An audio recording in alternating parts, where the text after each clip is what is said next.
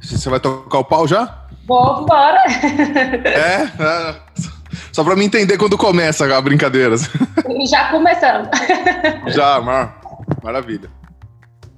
Então a questão é essa coisa da gente falar do eu verdadeiro, né? Que é um tema que você trabalha muito e, e me ajuda também a entender mais. E você fala muito assim que a gente acha esse eu verdadeiro quando a gente tira tudo que é o não eu, né? Mas eu queria que você explicasse melhor na sua visão o que, que é o eu.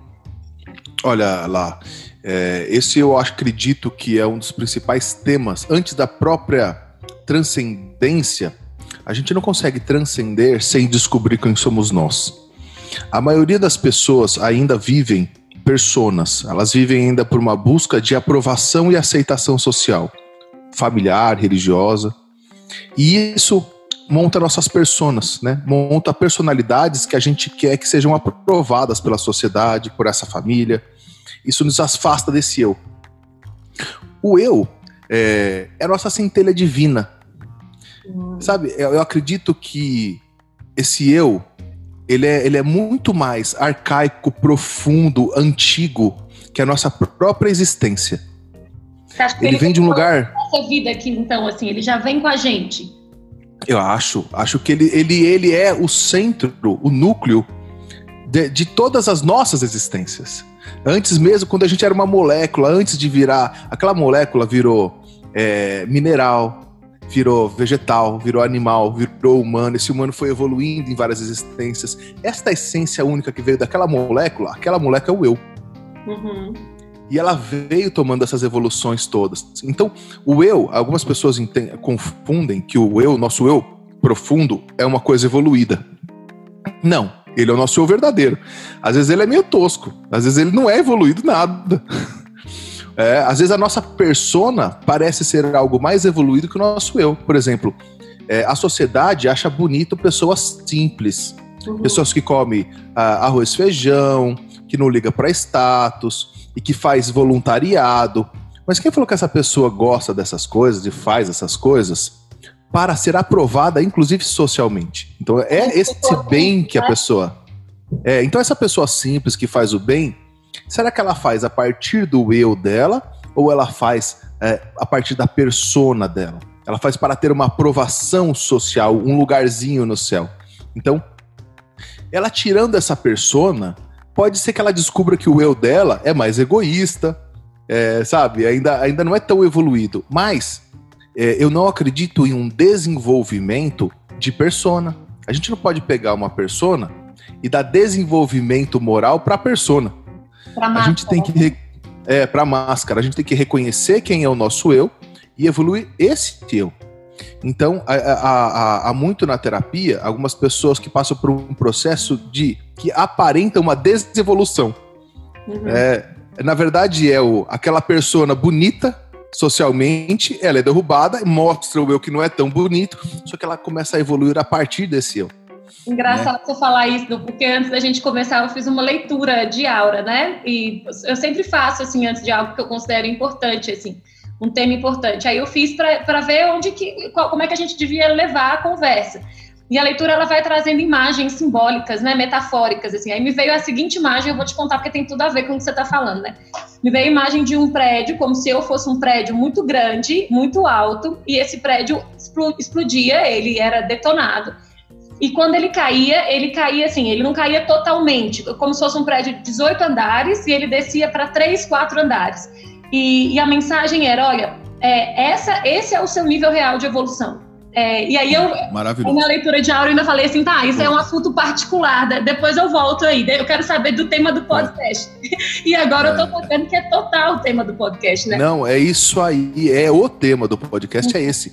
É mostrar que, na verdade, o nosso eu não é tão evoluído assim. Qual é a nossa faixa de evolução? As pessoas elas costumam julgar demais as outras pessoas, todo mundo, como uma forma de defesa. Mas elas não param para pensar que cada um só pode entregar e só pode ser o seu estágio de evolução. Real. Então, um pouco mais evoluído, é, olha, imagina, aí eu olho para alguém mais primitivo e critico. Não é possível que essa pessoa briga no trânsito, que essa pessoa fuma, que ela bebe, eu vou lá e critico ela. Imagina Gandhi é, Chico Xavier olhando para mim. eu sou um tosco perto deles. Uhum. Então, assim, é, a gente não pode criticar essas faixas de evolução. A gente tem que primeiro reconhecer qual é a nossa faixa, entender e respeitar a faixa do outro. Entender que é aquilo que ele tem para entregar. Uhum. Só de fazer isso, a gente vai se conectando mais nesse esse andar que você fala de 18 para 3, é reconhecer que é 3. Sim. Entendeu? A gente vai começando a reconhecer qual é o nosso. Pera, eu não sou tão evoluído assim. Eu ainda me iro, eu ainda não sou, eu não sou brando, eu ainda sou voraz, eu ainda como demais, ainda fumo. Tipo, qual é o meu estágio, né? Eu tenho paciência, eu sou brando, eu sou generoso, eu ajudo o meu próximo. Qual é o meu estágio real de evolução? É importante entender isso para começar a construir o quarto andar. Porque às vezes eu acho que eu tô no sexto. Esse ele não existe. Como é que eu construo algo que não existe a partir do que não existe? Do que eu não me enxergo? Eu acho que eu tô no 18? Essa, essa, essa analogia que você fez é maravilhosa. Aí eu acho que era um assunto pessoal. Eu falei, ah, isso aí é meu processo, depois eu resolvo. Só que tem Maravilhosa. Que... Né? Maravilhosa, porque a gente acha que tá no 18 andar de evolução. E a gente, pô, já tô no terceiro, mas eu só vou realmente evoluir se eu reconhecer que eu tô no terceiro e tentar começar a construir o quarto. Sim. E tentar. E, aí, e se eu reconheço que eu tô no terceiro, eu vou respeitar, inclusive, a, o grupo de necessidades do terceiro. Então, por exemplo, é, a sexualidade, é, bebida alcoólica, todas as pulsões que a gente acaba é, vivendo, o que, que traz evolução? Uma vez eu perguntei para um grande mestre, e ele é, é, sobre, sobre essa coisa de, de necessidades e a escala de evolução. Eu vou subir na minha escala de evolução se eu deixar as minhas necessidades pulsionais, ou se eu, eu vou deixar de fazer sexo, eu vou deixar de é, é, realizar esses desejos primitivos, e aí eu evoluo, ou a partir que eu evoluo, essas coisas vão embora naturalmente?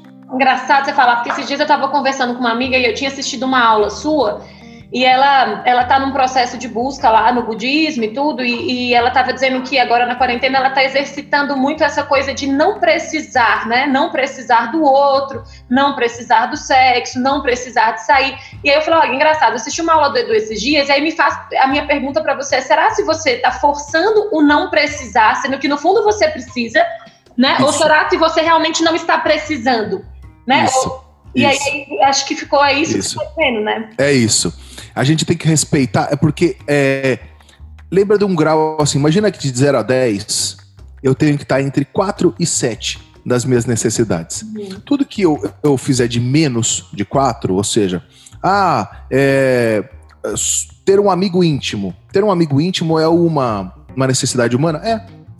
É. Ah, eu não tenho nenhum amigo íntimo, nenhum. Tá abaixo de 4. Ok, você vai ter algum efeito disso você vai ter alguma falta. É como a fome, você não come, você vai ter um efeito. E tudo que a gente fizer acima de 7, a gente tem um transtorno. Então, respeitar é, é a nossa necessidade, mesmo que primitiva, é combustível. A gente tem que ter combustível para continuar evoluindo. Então, peraí, eu preciso agora tomar um vinho, eu preciso agora sim fazer sexo, eu preciso realizar um pouco de diversão, eu vou assistir a Netflix dentro de um limite, uhum. dentro de um, né, sem o exagero.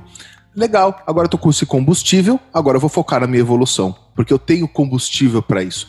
E se eu não tenho combustível, fica tudo muito pesado, eu acabo sempre desistindo do meu processo.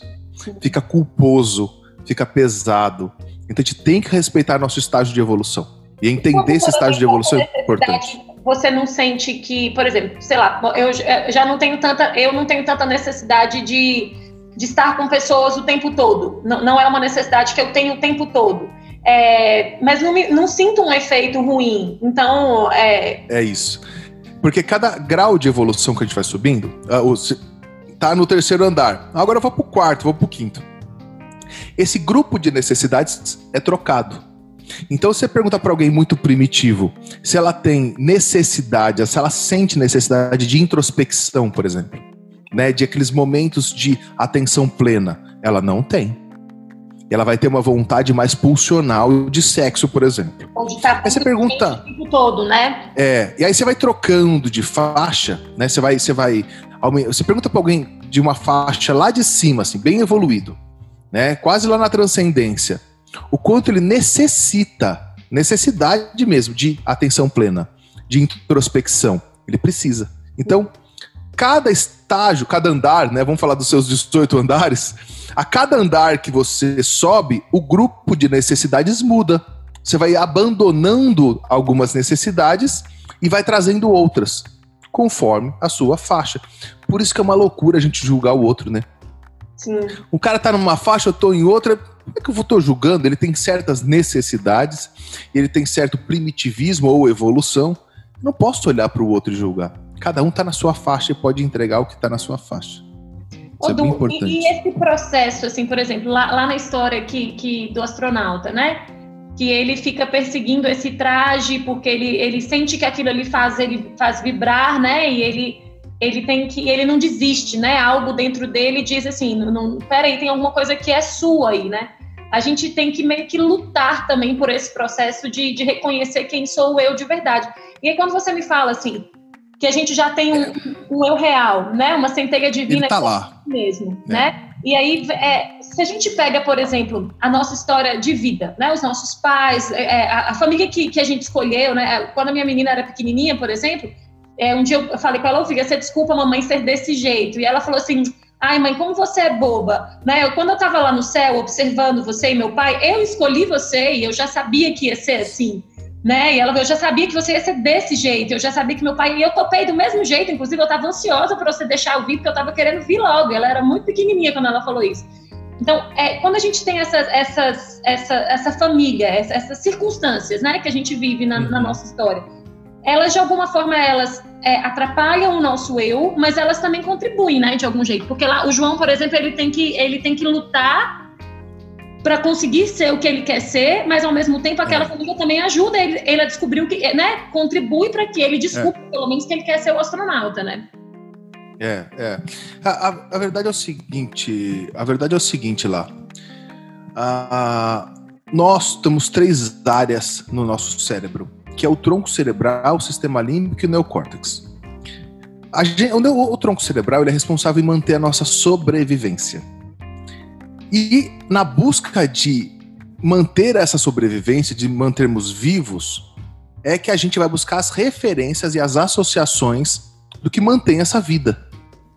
E as primeiras referências que a gente tem que mantém a nossa vida é nosso pai e nossa mãe, ou quem criou a gente. Então a gente tem a ideia inconsciente de que se a gente for aprovado e aceito por esse pai, por essa mãe, logo depois vem a família e a sociedade, né? Nessa, nessa sequência. É, então, se a gente for aprovado por eles, a gente vai que sobreviver. E a gente vai ficar com aquele grupo de associações de quem era meu pai, o que ele gostava, o que ele não gostava, é, tudo que ele fez. Então, se meu pai não me aprovou as minhas competências, eu me sinto incompetente. Se minha mãe não me amou, não me deu afeto, então de afeto e carinho, de amor. Então a gente vive essas referências e esses efeitos do que a gente recebeu lá. Mas por quê? Porque a gente ainda é primitivo. A gente ainda está tronco cerebral, a gente ainda está buscando sobreviver. Por isso que a gente se torna orgulhoso e egoísta. Uhum. Quer encontrar o seu eu? O seu eu não está no seu tronco cerebral. Não está no seu bicho. De pertencer, né? Não tá, a gente uh, não tá nessa, nessa coisa de realizar prazeres, diversão. Não tá nisso ainda. O eu tá numa, aqui no lobo frontal. Então tá na elevação da consciência. A gente só vai transcender, conectar esse eu para transcender quando a gente realmente deixar de ser bicho, de ser pulsional, de ser primitivo. Então, quando eu falava da escala, é vai respeitando essa escala para ir subindo, não é que é para ficar nela. Uhum. É, para você ir subindo de escala de evolução. E como é que você sobe de escala de evolução? Evoluindo as suas virtudes. Você se conectando com o seu próximo, parando de se importar só com você e se portando de verdade com o teu próximo. Colocando a caridade. O que é caridade? É o amor. Quando a gente coloca ação no amor, o amor em ação é caridade. Sim. Então, assim, a gente tem que fazer mais caridade, ou seja, a gente tem que viver mais no amor para o próximo. A gente está sempre preocupado muito com o poder, com o status que os outros vão pensar, na importância que a gente vai ter. A de garantir a vida, né? Então, se eu tenho esse status, se eu tenho esse poder, eu vou ser amado e, e, e não vou ser abandonado e não vou morrer. Exato. Esse é o cálculo primitivo que o cérebro faz. Se eu for aceito, aprovado, se eu pela essa importância que eu vou ter, então aí eu sobrevivo. E tudo isso não é verdade. Nada disso é verdade.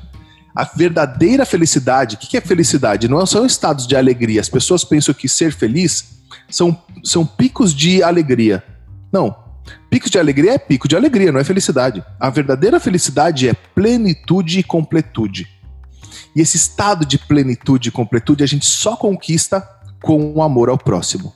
Quando a gente se conecta verdadeiramente ao próximo. E também tem que ter uma batalha, assim, né, Du? Porque, por exemplo, para o cara poder Muito. esquecer, igual o João, né? Que ele, ele tem que ir contra, ele tem que romper, ele tem que desobedecer o menino, né? E aí é, ele chega lá no estado de plenitude em que ele, né, tá lá balançando e tá no ar, né, e tá leve mas ele teve que ser corajoso de deixar um monte de coisa para trás e de, de, na cabeça dele ele tá ouvindo gritos e na cabeça dele ele tá ouvindo uma contagem regressiva para o lançamento, assim, né? É, Alguma é. forma, do, essa, essa família também você acha que ela pode apoiar? Porque assim, não faria sentido, né? Já que a gente está aqui como uma centelha divina para evolução, essa, essa família, essas circunstâncias também são ferramentas para a gente chegar no eu, né? Elas atrapalham, mas elas ajudam, assim, você acha? Eu, eu acho que é, Pô, depois de 20 anos tratando em consultório, eu tenho várias respostas. Tem famílias que são uma tragédia, uhum. que não ajudam em nada, não tem, não tem o que ajudar lá. É, é, a gente tem que parar de confundir o amor da família que a religião nos deu como uma obrigação é, e, e perder essa obrigação de amar a família, porque isso é uma prisão. A gente tem que entender a família universal a fraternidade. Eu e você somos irmãos. A gente tem que se amar com amor de filho, de pai. Eu e você. Sim. Todo mundo que está aqui nos ouvindo, a gente tem que amar um ao outro verdadeiramente. A família universal pode salvar o mundo. Não a família, eu protejo o meu território, só meu pai e minha mãe, meu pai e minha mãe é mais importante que o cara lá de fora. Pronto, tá aí a base da guerra. Mas isso, eu protejo é meu território. Morte, né, Edu? Porque pro cara, por exemplo, pro cara, pra gente perceber, e eu ainda me pego muito nisso, assim, né? Querendo voltar lá para mim, para minha família de origem, assim, né? Inconscientemente querendo voltar para minha família de origem, né? É, pro cara perceber que ele não vai morrer se ele não, se ele não. É, isso é uma luta. Isso é uma luta, né? É uma luta, porque se a gente trocar é, o amor dos pais eu, eu amo meus pais, eu posso dar amor para meus pais, mas assim, eu não preciso ser aprovado por eles. E se eles condicionarem o amor, olha, filho, eu amo você desde que você faça o que eu quero, isso não é amor, isso é controle. Eu não posso participar desse controle. Então, é, os filhos nunca podem culpar os pais da loucura deles. Ou tipo, ah, olha, então eu sigo o controle deles. Não, cada um tem que assumir a sua própria responsabilidade. Isso é muito poderoso.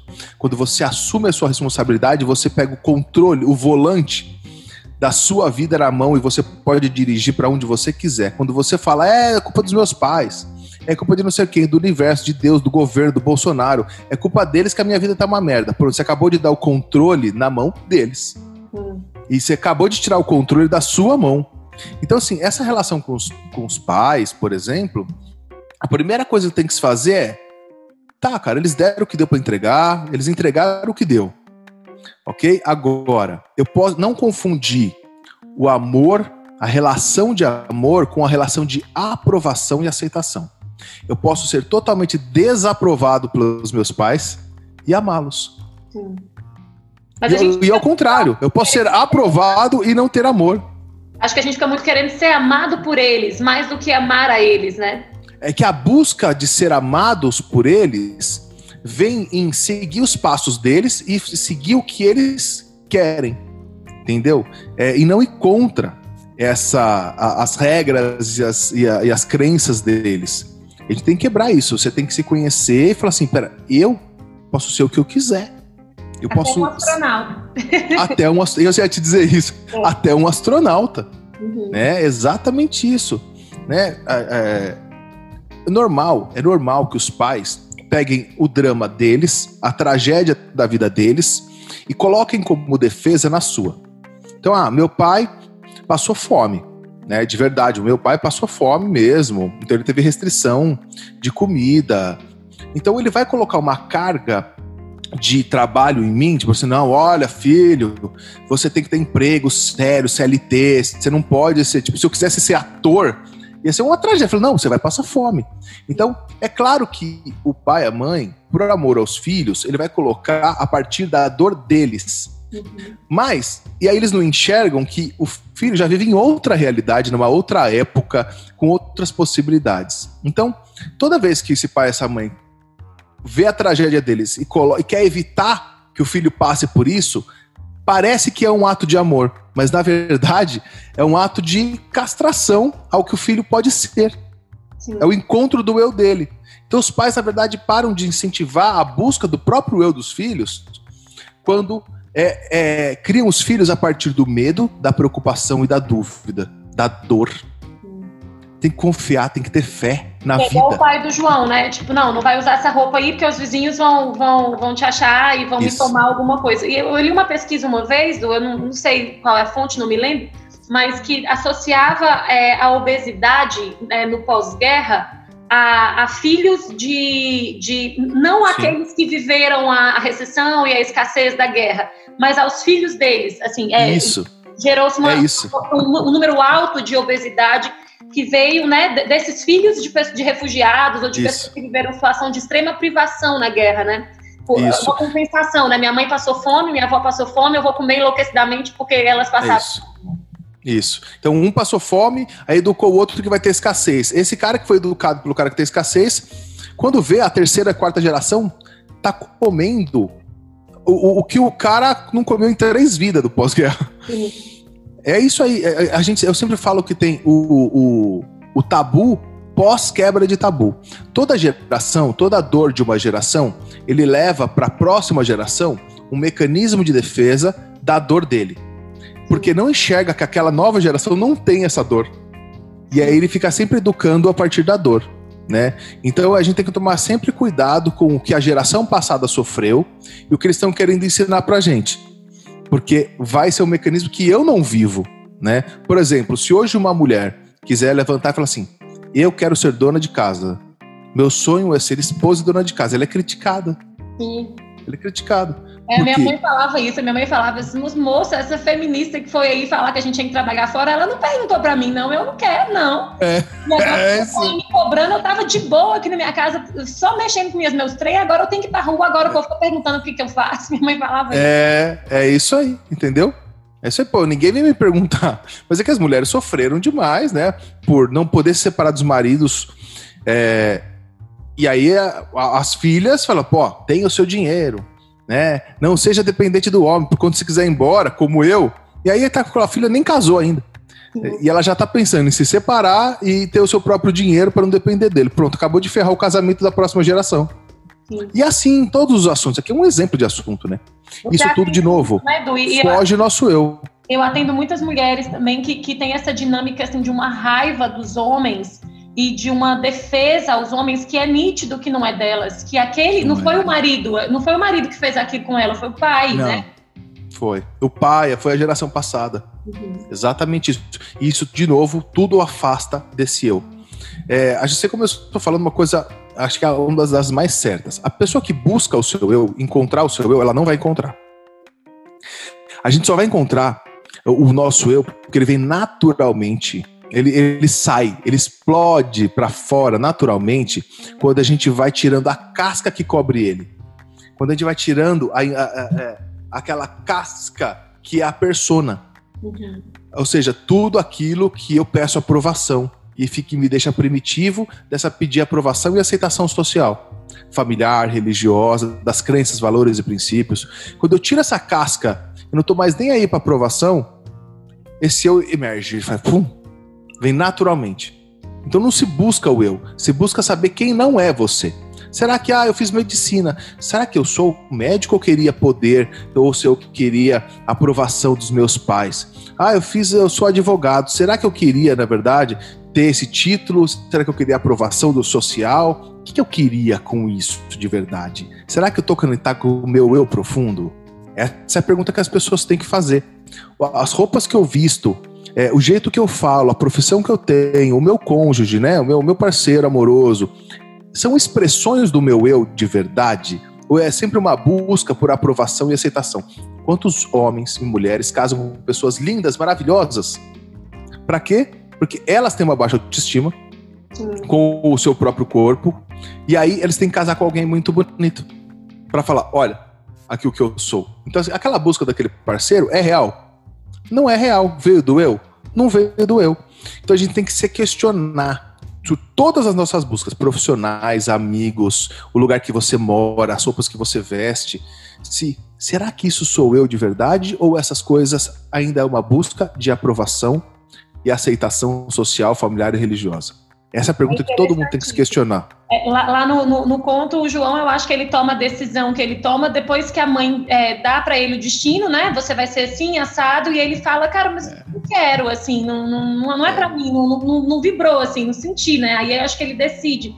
Me fala assim, Du, assim, eu fiquei curiosa, né? O seu processo, como é que foi esse seu processo individual de buscar o seu eu? Cara, eu acho que assim, a, a, coisa. De não buscar. Eu, eu, não, eu, eu vim sendo psicanalista e ganhando vários títulos, assim, eu tinha uma busca é, de poder, eu via que eu tinha essa busca, e era uma busca pela, pela, por esse rebaixamento paterno, né, do complexo de Édipo. Meu pai disputou muito comigo uma vida inteira. E aí eu, com o efeito dessa disputa, buscava poder. Uhum. E eu me vi, numa época da minha vida, já fazendo o estudo da, da das religiões, das virtudes, só que eu estava no meio do estudo, tanto que eu tive que reescrever o livro três vezes. Uau. Literalmente, rasgar o livro inteiro e reescrever inteiro, porque não, é, não era ver... parênteses para quem está ouvindo, porque o livro é incrível, né? A Revolução é, das Virtudes, é muito bom. Revolução das Virtudes. Esse, esse livro demorou 15 anos para me escrever. Uau. Eu, eu, tenho nove livros, esse eu, eu escrevi sempre muito rápido, agora esse daí foi um negócio. Tanto pelo nível de pesquisa, mas quando eu olhava para ele, eu falava assim, eu não tenho, eu não tenho essa humildade ainda, eu não tenho eu, eu, isso tudo aqui que tá aqui. E aí saiu um monte de coisa torta, né? Saiu um monte de coisa que, é que eu tinha revendo né, na, na, reforma íntima, aí eu olhava com outra forma aquilo que eu escrevia e reescrevia tudo de novo. Mas o meu processo foi isso. Quando eu me vi, eu me vi num pico, assim, tendo um instituto muito grande de psicanálise, era um dos maiores da América Latina, ganhando prêmios. Né? Eu, eu tinha ganhado uma comenda é, por, por coisas que eu tinha escrito, por coisas que eu tinha feito, ó, e no voluntariado. É, ou seja, era uma busca de aprovação, não era o bem de verdade, uhum. né? Porque eu ganhando títulos por fazer o bem, que bem é esse, entende? Uhum. Então, assim, aí depois ganhei outra comenda de comendador cavaleiro. E aí depois ia ganhar outra coisa. Assim, eu tava num pico de carreira com 190 quilos. Uau. É, e aí eu me olhei e falei assim, cara, como você é arrogante. Tudo isso é uma busca de poder e aceitação para resolver as suas questões lá de trás. E aí quando eu parei de negar, de sair da negação e falar assim, não, vamos lá, vamos enfrentar esse bicho, cara. Aí eu vendi o instituto, tirei um ano sabático, fui fazer uma bariátrica, fui fazer tatuagem, entrei numa escola de teatro, fui entrar numa banda de rock, deixei o cabelo crescer, pus brinco, uhum. tirei aquele terno e gravata que eu usava, aquele terno com Panamá, aquele pensador clássico, assim, né? Aquele, aquele estereótipo poderoso do pensador, né? Tirei tudo isso e fui buscar esse eu. Interessante isso. E aí sim eu fui me conhecer. Eu falei, oi, prazer. Você é você, que legal. E aí, aí sim saiu o álbum, o álbum é, Revolução das Virtudes, que tem no Spotify, no Deezer, em to todos os aplicativos de, de música, pode ir lá. Inclusive tem uma busca chamada Em Busca de Mim Mesmo. Sim, eu ouvi. É, é, é, que, que, que, tem o clipe, vocês podem ter esse, esse clipe eu adoro, que é realmente essa busca de tirar a gravata. Fala muito do meu processo, essa, o clipe o engravatado por busca de poder que vai tirando, vai rasgando e vai descobrindo esse eu, né? Muito mais próximo do próximo, né? Eu, eu entendi o que é realmente fazer o bem a alguém sem querer nenhum aplauso, às vezes ser pago com ingratidão e aquilo ainda se, se trazer uma satisfação, uma plenitude absurda. Falei, ah, esse é, esse é diferente do que eu fazia. Engraçado você falar desse cenário assim de você deixar o cabelo crescer, tocar numa banda de rock, aí você fala que você, né, foi, foi descobrindo o seu eu aí, e durante um tempo, assim, você tinha esse processo com seu pai de de, né, de competição e Sim. eu tinha o meu de buscar a aprovação do meu pai e não conseguia. Então, assim, esse meio do rock era o meio que eu achava que ia ofender o meu pai né? Então eu ia nesses rocks, eu lembro que ele que Sim. me porque eu me pegava nos rock and roll, assim, com os capas Que era uma forma de chamar atenção também, né? Pronto, então se eu te conhecesse nessa época, o meu não eu verdadeiro, que só queria é, irritar o meu pai, só queria, eu ia querer esse meio. E abraçar, é, é. é, é. Comigo foi ao contrário, porque assim, é, eu tinha um estereótipo, né? O, o, o, na psicanálise tem, tem vários símbolos de o pensador, né? O pensador intelectual né? Então, cachimbo, charuto, fumei por 20 anos charuto e cachimbo, né? É, porque é um símbolo que você acaba pegando o vício, mas se eu parar para pensar, eu comecei com esse com esse vício porque, ó, ó, ó o Freud, até o boneco dele, ó, tá segurando o quê? O raio de um charuto, né? É, meio, é clássico esses caras assim. Então, todo esse simbolismo dos livros, dos títulos, das roupas, é, eu não me permitia, eu sempre fui, antes disso, do heavy metal. É, eu, sempre fui da música, sempre do meio musical, sempre do meio artístico. E quando eu realmente falei assim, pera, eu, eu, me questionei, assim, muito forte isso. Isso eu acho que é o questionamento de muitas pessoas que podem estar escutando e se perguntando: tá, mas como é que eu vou ganhar dinheiro então? Eu me questionava isso. Como é que alguém vai ir numa consulta comigo ou ir numa palestra minha e dar moral para mim com alguém tatuado, cabeludo, que canta rock? Vai escutar eu como um cientista? Um cientista, um pesquisador na psicanálise não é tatuado. Ele não tem esse, essa, essa cara. Então a gente segue. Então eu fiquei me questionando isso. O que me evitou muito tempo essa libertação, a liberdade que, que o Eric Fromm fala que a gente tem. A gente só se sente liberto mesmo quando a gente realmente rompe com isso e vai viver esse eu. Eu só tive essa liberdade de verdade quando eu entendi assim, cara, confia no universo. O que é se você for o seu eu, você vai entrar num fluxo natural da vida e tudo vai acontecer e vai acontecer o que tiver que acontecer. Então você tem que é meio como se jogar do penhasco também. Você tem que ter fé, confiar no universo que e eu entendi nesse processo que tudo aconteceu tão veloz. Quando eu vi do teatro, tava, eu me mandaram para escrever roteiro que eu conheci. Hoje, eu trabalho no cinema. Hoje eu escrevo filmes, dou consultoria em vários filmes e séries. E porque como é que eu fui cair nisso? Só quando eu fui entrar lá no teatro, lá atrás. Que o cara do teatro que mandou pro roteirista, que mandou para que mandou. Foi tudo natural, foi tudo muito rápido, muito natural. Mas tudo isso só aconteceu quando quando eu você... larguei o dinheiro, quando eu larguei o medo. Que não era você, né? E eu acho que meu processo é. foi o contrário, assim. Eu acho que por, por um tempo, como eu queria muito essa aprovação paterna, eu queria ir contra tudo que ele dizia, eu me achava muito rebelde, assim. É, né, as roupas, os meios, e aí eu acho que quando eu fui, né, ainda estou num processo, mas quando eu fui é, começando a meditar mais e trabalhar com o que eu trabalho hoje, com a leitura de aura, com o autoconhecimento, eu fui, eu fui percebendo, cara, eu acho que eu sou mais careta do que eu imaginava. Eu acho que eu sou mais certinha do que eu imaginava. eu gosto muito de rock and roll, adoro, ainda se tiver uma festa eu vou. Mas é, é, é, é um pouco. Porque esse é o seu eu.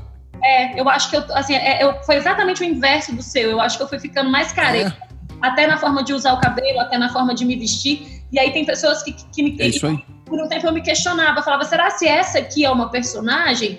Ou aquela ah. lá era? E eu acho que é, aquela lá era mais uma personagem do que essa, assim. Eu queria só estar ali para rebeldia ao meu pai, né? Não, não isso, era... isso, isso. A gente não pode confundir é, é, o, o, a rebeldia com libertação. Sim. Né? Eu, eu, eu ir pro rock é porque eu sempre escutei heavy metal a minha vida inteira. Eu sempre fui do rock. E, e não que, ah, eu fui rebelde, o rock é a rebeldia né? Ah, tatuagem é rebeldia. Não, não, não, não. É, a gente não pode confundir rebeldia com liberdade, porque não é. As pessoas às vezes são rebeldes para chamar atenção, porque quer romper, porque tá puto com o pai e com a mãe. Agora, você é um processo, é exatamente o um exemplo disso. Então, peraí, quando eu me desvinculei do meu pai e da minha mãe, eu fui descobrir meu eu. O meu eu é careta. Ótimo, maravilha, eu abraça ele. Foto, mas assim, por exemplo, às vezes eu vou atender, aí eu, eu tô de salto, eu tô com o cabelo arrumado e tal. Aí a pessoa fala assim: ah, você deve gostar de bossa nova. Eu falo, não, eu gosto de rock and roll e eu gosto de rock and roll pesado, entendeu? Exato. Mentira, isso não é verdade. Eu falo, eu te mostro minha playlist do Spotify. Você vai ver que é. eu no meu dia a dia. Mas é, é, Iron Maiden. Metálica. É, é, da minha alma, assim, não é? Eu não tenho que me vestir daquele jeito, né? Eu não, eu não tenho que é provar para ninguém que eu gosto. É, de... é isso. É, ó, pode ver hoje mesmo, eu, eu, eu, as formas que eu me visto e tal, não são nada rock and roll. Mas eu passei por um processo de, sim, naquela libertação, na, enquanto eu tava na banda de rock, investir calça de couro e tal, sabe, anel de caveira. Meu amigo por um, naquela época. Por um processo, acho interessante. Uhum. A gente não pode parar no meio do processo.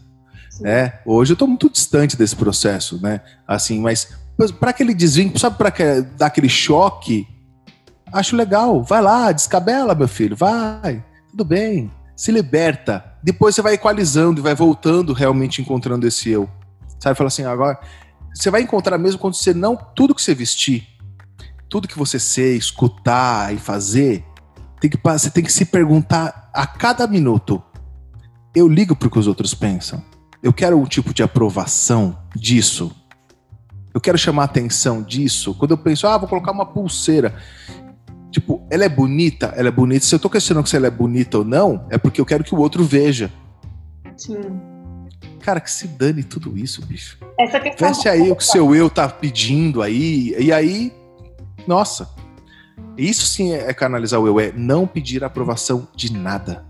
E aí você não. pode ser o que você quiser, né? Porque lá na história, a roupa ainda é muito importante para o João. Tanto que a roupa conversa com ele, ela volta, ela é, insiste, é. né? Ela é. fala, olha, não, eu tô aqui, você é meu e eu, e, né? E, e a gente, você tem que eh, lutar por mim. Talvez ali naquele processo que ele ainda tá ali como uma criança, né? Representando a nossa criança emocional, ele precisa daquela roupa, né? Precisa. Para sentir o astronauta que ele quer ser. Depois, talvez, ele não vai nem precisar mais, né? É, eu vejo isso como. Eu gostei muito da história, porque a roupa ela fala sobre identidade. A cidade que a gente nasce, o nosso nome, o ano, o nosso signo, é, tem várias coisas que dão identidade a gente, quem nós somos mesmo. Né? Esse eu profundo é a nossa essência. Mas além desse eu profundo, nós temos uma coisa chamada identidade. Qual é a minha identidade? É, isso, isso ajuda a chegar no eu. E às vezes a gente tem essa identidade muito bagunçada. Essa, essa aqui, eu sou um astronauta, eu sou um psicanalista, eu sou músico. Isso faz parte da minha identidade. Eu vou tro trocar, inclusive, o jeito de falar, opiniões por essa identidade. Então, essa roupa, para o João, dava identidade a ele. Na verdade, quem é o João? O quem é o João, a roupa fazia parte de quem era o João. Hum. E isso que eu gostei da história, assim, fazia totalmente parte de quem era o João, a roupa. A roupa dizia quem era ele. Mas eu acho Muita que agora ouvindo, disso. assim, né? Se, se, a história continuasse, a, é, a perseguição dele pela roupa, talvez não ia nem precisar mais, né? Não, queria saber quem ele era e ele poderia deixar aquilo. O nosso eu é muito mais limpo que todos esses simbolismos, entende? O nosso eu é muito mais purão, assim, do que ele precisar de uma identidade. A gente vai desconectando da identidade, inclusive. Quando a gente tá muito na transcendência, lá em cima, né? Não para nós agora. nós ainda não tá nessa transcendência ainda. Não estamos aí na altura ainda de, um, de uma Madre Teresa, de Chico Xavier. Não estamos nessa, nesse nível. Mas esse alto nível é isso, a gente vai desconectar inclusive de uma identidade. A gente não precisa nem dessa identidade para nos centrar. no começo do processo a gente tem é que importante. E aí uma coisa que eu queria te ouvir, assim, que, que lá na história, quando, né, a gente faz, é, quando a gente escreve, você é, é, é, criativo, é criador também, a história, ela não é nossa, assim, né? Você só dá vazão ali, e eu, eu vou descobrindo a história à medida que ela vai se construindo, assim, né? Então, é, me parece que é, é, tem uma coisa importante que eu senti, assim, que é a roupa não desiste dele, né? É, é esse, o nosso eu parece que ele não, é, essa nossa centelha divina parece que ela também não desiste da gente, né? Você tava lá com o chapéu de Panamá, né? É isso. mas ela tava sempre lá, entende? Mas alguma voz estava dentro de você dizendo assim, peraí, tem alguma coisa, né? Tem alguma coisa que tem. com ele. Tem, tanto que mesmo ali é, ganhando título de comendador é, na Assembleia, e lá, lá, lá, com livros e chapéu e, e, e o chapéu de Paraguai eu uso até hoje, eu, adoro. Mas os ternos e as coisas todas, aquilo tudo era o símbolo de poder. Mas ao mesmo tempo eu já fazia o estudo das virtudes, eu queria fazer o bem, por mais que aquele, aquele bem, que tudo que eu fazia, às vezes, quando alguém aplaudia, me fazia bem. Então, assim, mas o bem estava lá. seja, aquela essência minha queria sair, mas ainda primitiva queria o aplauso. Hoje, você dando aplauso, né? bicho, o importante é o que você tá dando realmente e aquilo te completar. E não o reconhecimento daquilo. Mas hoje, pô, depois de 15 anos batendo na tecla, ou seja, se aquela telha, aquele eu não tivesse lá já, não ia chegar aqui. Claro que não. Ele não, é, essa, é, é, ele não desistiu de você, né? Não, não, não. É, é, é, aí que tá. A gente desiste dele. Ele, ele, ele é o eu.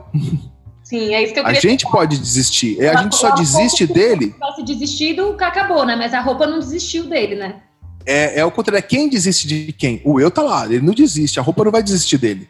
Uhum. Ele tá sempre lá te esperando. Mas a gente, a gente pode desistir da roupa, a gente pode desistir do eu, porque a gente quer sobrevivência, a gente quer aprovação e aceitação social, religiosa e familiar. Quando a gente ainda, se a gente não desconectar desse primitivismo, do aplauso, do parabéns, de ter importância, de ter poder, de ter prazer, né, de ter diversão. Parece que ah, você quer que eu tenha diversão? Diversão é muito primitivo. Diversão é importante ter diversão por um período. Você não vai ver Chico Xavier, Madre Teresa, Gandhi, Dalai Lama se divertindo porque eles estão o tempo dele conectado no próximo, fazendo bem ao próximo. E a gente, egoísta e primitivo, a gente quer diversão. E a gente coloca a diversão em tudo que é primitivo: comer, fumar, beber, correr com o carro, é, transar. Tudo a gente coloca a diversão em coisas primitivas. Isso vai deixando a gente mais primitivo, mais pulsional. Entendeu? Então a gente tem que tomar cuidado. Tem sim que se divertir, mas a, a vida não é isso. A vida não é isso. A vida é evoluir. E esse prazer, assim, do. Porque, por exemplo, quando. Em, não é sempre. Eu estou numa busca, né? Você sabe disso, mas em alguns momentos eu já tive uns lampejos, assim, de, de sabe, de, de conexão total. E, e a, cena lá que, que o João tá balançando, assim, eu, eu, eu falei, é, é, é essa sensação que eu tive então, foram momentos em, que, por exemplo, eu estava é, em retiros de leitura de aura, ou que eu estava dançando loucamente sem me preocupar com ninguém. Sim né? Ou em momentos em que eu estava, sei lá, muito conectada com a natureza. Nesses momentos eu tive lampejos, assim, né? De, de, de, de estar conectada lá com o meu traje de, de Lara real, assim. Sim. E a sensação Sim. de deleite, assim, de êxtase, né? De prazer. Acho que foram vezes na vida em que eu disse, é, eu posso morrer agora, né? Que, que se eu morrer agora, eu morro muito bem, sabe? Se eu morrer nesse momento, tá tudo bem, sabe? Não, não é, é. sempre, não. Eu tô querendo voltar a sentir isso. É, cena, então. É esse, imagina você viver nesse estado. Uau, ia ser incrível. Leva a tua mente para isso. Imagina viver nesse estado. Aí você fala: o que eu preciso abandonar e o que eu preciso trazer para minha vida para viver nesse estágio? Eu só tenho uma resposta: você deixar o primitivismo. Sim. Deixar os seus instintos primitivos é, e parar de se importar com a opinião do outro e, e se importar com o outro. Não com a opinião do outro. Sim. As pessoas fazem o ao contrário. Eu, faço, eu falo isso em muitas entrevistas. É, a gente tem que ter um compromisso de olhar para o outro e falar assim, cara, dane-se o que você acha, mas eu vou me importar com você de verdade. E as pessoas fazem ao contrário. Elas falam assim: eu me importo com a tua opinião, mas na verdade eu quero que você se dane. Eu não tô nem aí para você. Sim, isso é muito. Cara, é loucura. É uma loucura. A gente tem que trocar essa polaridade. As pessoas não estão nem aí umas com as outras, mas se importa com a opinião das outras. Cara, isso é uma loucura. Ouvinte, para e pensa. Isso é loucura. A gente tem que trocar isso. A gente tem que. Não, cara, que se dane a sua opinião, mas eu quero o seu bem. Eu me importo com você. Isso é muito forte, é um processo, né? É, mas é por isso que o mundo é, é, parece que está andando para trás. Eu acho que o mundo está evoluindo. Ah, trancos e barrancos, eu acho que tem muita evolução no mundo. Mas ainda tem muita coisa ainda primitiva. E o que nos torna primitivo é isso. Essa, esse egoísmo e esse orgulho. É a necessidade de ter importância e de ter o meu prazer primeiro que o outro. Enquanto a gente tiver isso como base, a gente sempre vai ter guerra, desmatamento, a gente vai ter injustiça, preconceito, a gente sempre vai ter essas coisas, porque é uma busca sempre de importância e do meu prazer primeiro. Enquanto a gente não combater isso em cada um de nós, isso, o mundo não vai mudar.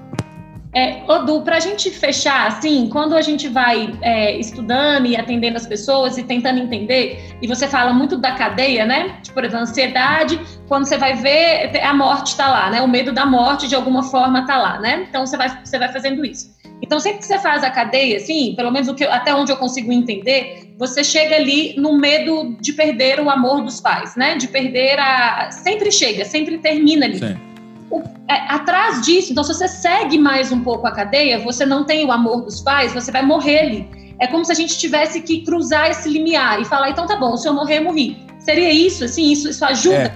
Se eu morrer, morri, então? Muito. Morrer, morri, pronto. Muito. Nossa, o que você está falando é, é, é extraordinário. Quando a gente nasce, logo que a gente nasce, a primeira coisa que nasce com a gente, a primeiríssima coisa, chama ansiedade de morte que é essa busca pela sobrevivência, né? Porém, aí eu vou crescer, eu, vou associando quem me dá sobrevivência. Eu associo lá família, pai, mãe, tratada toda. Quando a gente está numa situação aqui já como adulto e, e, e, qualquer coisa me sinaliza que eu fosse desaprovado, por exemplo, tô lá no meu emprego, o meu chefe me dá uma bronca. O meu cérebro, naquela daquela bronca, ele fantasia, ele projeta futuro. Então, a amígdala do cérebro, mais é, a, a, a, o, o, tronco cerebral com a amígdala e mais o, o, o córtex aqui, eles fazem juntos uma, uma, uma projeção de futuro pessimista. Então, assim, para se proteger, como, como que eu me protejo? Prevendo a merda. Como é que eu prevejo, né? Como é que eu me protejo? Eu fico prevendo merda. Então, se o chefe vai lá e me dá uma bronca, o que, que meu cérebro vai fazer para prever o problema, e se ele me der uma bronca, quer dizer que eu posso ser mandado embora. Se eu ser mandado embora, eu vou perder todo o meu dinheiro. Se eu perder todo o meu dinheiro, eu não vou ter como pagar o aluguel. Se eu não pagar aluguel, eu vou ter que ir morar na rua. Se morar na rua, eu morri. O final dessa cadeia é sempre morri. Morri. É? É sempre morri. Aí quando, no final da cadeia, e, ah, mas isso é com todo mundo em toda hora? Sim, é todo mundo com toda hora. O nosso cérebro vai lá e faz. Tá, morri. Lá no finalzinho da cadeia. Aí lá tem uma, uma pergunta: eu lido bem com a morte? Eu aceito a morte? A morte é uma coisa boa? Tudo bem morrer? Aí depende de cada resposta, você, se não, se a resposta é não, eu não lido bem com a morte, eu não entendo a morte, eu fujo desse entendimento, eu acho que a morte é uma coisa ruim, te dá um desespero. Então, aquela bronca do chefe te leva num grau de ansiedade lá em cima. Por quê? Porque o cérebro fez todo esse processo, chegou lá e não tem um resultado bom. E aí é falta de fé, você acha, Du? Eu, eu acho que é a virtude da eternidade é entender que nada acaba. Quando a gente entende que é só a vida é só um processo, é só uma das páginas do grande livro, a gente entende que isso tem continuidade, e essa continuidade, o que vale de verdade, não é o dinheiro que você ganha, o intelecto que você, o intelecto que você tem, e sim o quanto de virtude você desenvolveu, e que a morte é uma coisa legal, é só um processo, tá tudo bem, faz parte da vida a morte. Quando você tem esse, essa aceitação da morte e que reconhece que ela existe, que pode acontecer amanhã a sua morte, você vive hoje como não houvesse amanhã e vive tudo que tem que viver e aí você não entra nesse grau de ansiedade. Você não vai entrar nesse pico de ansiedade. E aí, eu acho que, que assim, pra gente fechar lá no conto, quando, quando o João falar, se meu pai e minha mãe, pô, vou ficar de castigo mesmo, ferrou mesmo, entendeu? Ah, foda-se, né? Assim, aceitação. É, e aí, aceitação. com o cosmos, assim, né? Porque a sensação do balanço lá, ele tá no cosmos, né? Assim, e tá tudo bem. Era isso, do adorei. É isso. Também, adorei. Adorei. Obrigada, Obrigado, pelo... obrigado a quem escutou a gente até agora. Obrigado a você. O carinho, o carinho enorme, viu? Te agradeço demais e convido as pessoas a escutarem lá o conto do astronauta, que é só uma ilustração mesmo, e a conhecer o trabalho do Edu, o livro também, que é muito fantástico, muito bom mesmo. Foi é. um divisor de águas. Você é um divisor de águas assim na minha vida e eu sou muito grata. Ah, luz, muita luz pra gente. Obrigada, Edu. Obrigado. Gratidão. Beijo. Até mais.